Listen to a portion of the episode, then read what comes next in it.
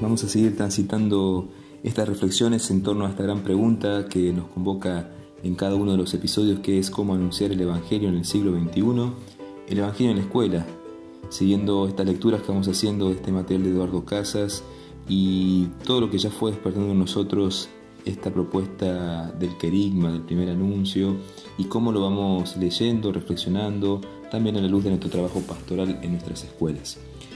En el episodio de hoy vamos a reflexionar juntos en torno a la eclesiología de la sinodalidad. Si bien es un principio eclesial desde los comienzos fundacionales de las primeras comunidades, la sinodalidad nos va acompañando en estos tiempos presentes en esta nueva imagen de iglesia que el Papa Francisco nos va presentando, tanto con su testimonio, con sus propuestas, con sus cartas, con sus dichos, con sus homilías, con su praxis pastoral. Yo voy a mencionar ahora algunas características de la eclesiología del Papa Francisco y te invito a que trates de proyectarlas en tu escuela, que trates de proyectarla en la realidad de tu colegio, de la escuela en la cual trabajas, en tu trabajo pastoral, que no es un modo de una comparación para quedarnos con lo lejos que estamos o lo bien que estamos, sino para poder descubrir si la escuela va siendo un reflejo de la iglesia. Para el Papa Francisco y para nuestros tiempos eclesiales vamos transitando un tiempo en que la iglesia se quiere dejar ver en su esencia como una iglesia comunión, una iglesia que es pueblo de Dios, una iglesia misionera, discipular, humana, que expresa los sentimientos de ternura de Dios. ¿En qué aspectos en nuestro trabajo pastoral o para nuestras familias o nuestros compañeros de trabajo la escuela va siendo una expresión de los sentimientos de la ternura y la misericordia de Dios?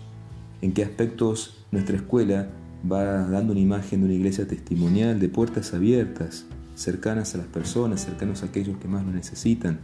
En qué medida nos animamos a abrir nuestras puertas y ser una escuela en clave de salida, como lo presenta Francisco.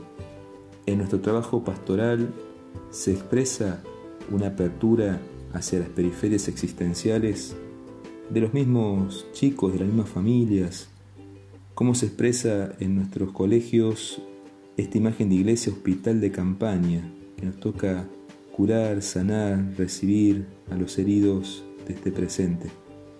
Cómo revelamos como colegio católico el rostro misericordioso de Dios. Cómo nos animamos a ser una iglesia pobre para los pobres en nuestros proyectos pastorales. Estamos inculturados en la realidad y en el contexto, encarnamos en la vida personal la riqueza del Evangelio. La eclesiología de Francisco también se expresa en una iglesia servidora, que no se impone sino que anuncia desde la riqueza ministerial del todo pueblo de Dios. Mirando entonces nuestro colegio, en qué aspecto somos servidores, en nuestra presencia pastoral también nos imponemos o anunciamos la riqueza del Evangelio. Somos para el resto de la familia o para nuestro contexto del barrio o de nuestra sociedad una imagen de la iglesia fraterna, cercana, amistosa, dialogal. ¿Cómo nos llevamos con el colegio de la vuelta que es un colegio del Estado? ¿Tenemos gestos de cercanía y fraternidad o es todo puertas hacia adentro? La eclesiología que vamos viviendo nos anima también al cuidado de la casa común y a ser custodio de los más débiles. Estas expresiones también que nos invitan a tener un corazón ecuménico e interreligioso. Sabemos que nuestros colegios no todos los miembros de la comunidad son católicos o cristianos practicantes. Como tenemos un corazón abierto también en nuestros discursos, en nuestras oraciones de la mañana o de la tarde, cómo incluimos a los hermanos evangélicos quizás en algún momento de oración en un acto de fin de año. En estos gestos vamos a estar dando una imagen de lo que la iglesia va haciendo en esta actualidad. Una iglesia que se anima a tener esta clave misionera, esta clave de estar en estado de conversión pastoral. La característica que nos convoca en el episodio de hoy es la de la iglesia sinodal, caminar juntos, ir juntos como miembros del pueblo de Dios, con los diversos miembros y vocaciones que tiene la iglesia. Es la riqueza de esta característica de la eclesiología. ¿Qué va a suponer para la iglesia y para cada uno de nosotros querer desarrollar esta característica. Va a suponer tener unos oídos abiertos y atentos para escuchar. Escuchar a Dios, en primer lugar. escuchar a los hermanos, escuchar la comunidad, escuchar la realidad sociocultural. Que a la luz de lo que podamos escuchar y recibir y a la luz de lo que podemos escuchar de la palabra de Dios que nos puede iluminar, poder también dar una respuesta en conjunto, dar una respuesta como pueblo, como familia de Dios a la realidad actual. Va a suponer un compromiso de participación, no solamente escuchar, sino hacerme corresponsable de este caminar juntos. Y así vamos a ir aprendiendo a desarrollar la gracia del discernimiento comunitario. Mirar juntos por dónde vamos, dónde nos invita la palabra de Dios, dónde nos invita el magisterio de la iglesia, dónde nos invita también el Espíritu de Dios que nos habla en la realidad. Esto va a suponer también en nosotros la audacia evangélica para asumir cambios.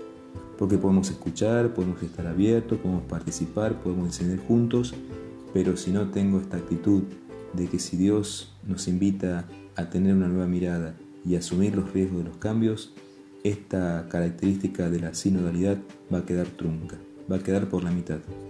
Audacia evangélica.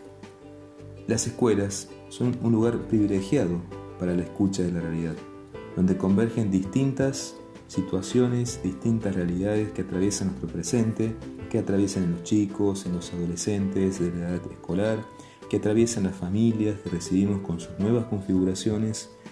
Por eso es bueno preguntarnos cómo abrimos los oídos y el corazón de nuestra escuela para que sea, a imagen de la iglesia, un lugar de encuentro y de comunión. Si nos animamos y queremos buscar la fuerza del anuncio del querigma en nuestras escuelas, necesitamos descubrir, buscar vivir y desarrollar la sinodalidad en nuestras escuelas. Para cerrar, me quedo con esta última expresión también de Eduardo Casas que fuimos trabajando en estos tiempos. La sinodalidad de la Iglesia, como ninguna otra característica eclesial, nos invita a renovar la frescura del primer anuncio evangélico.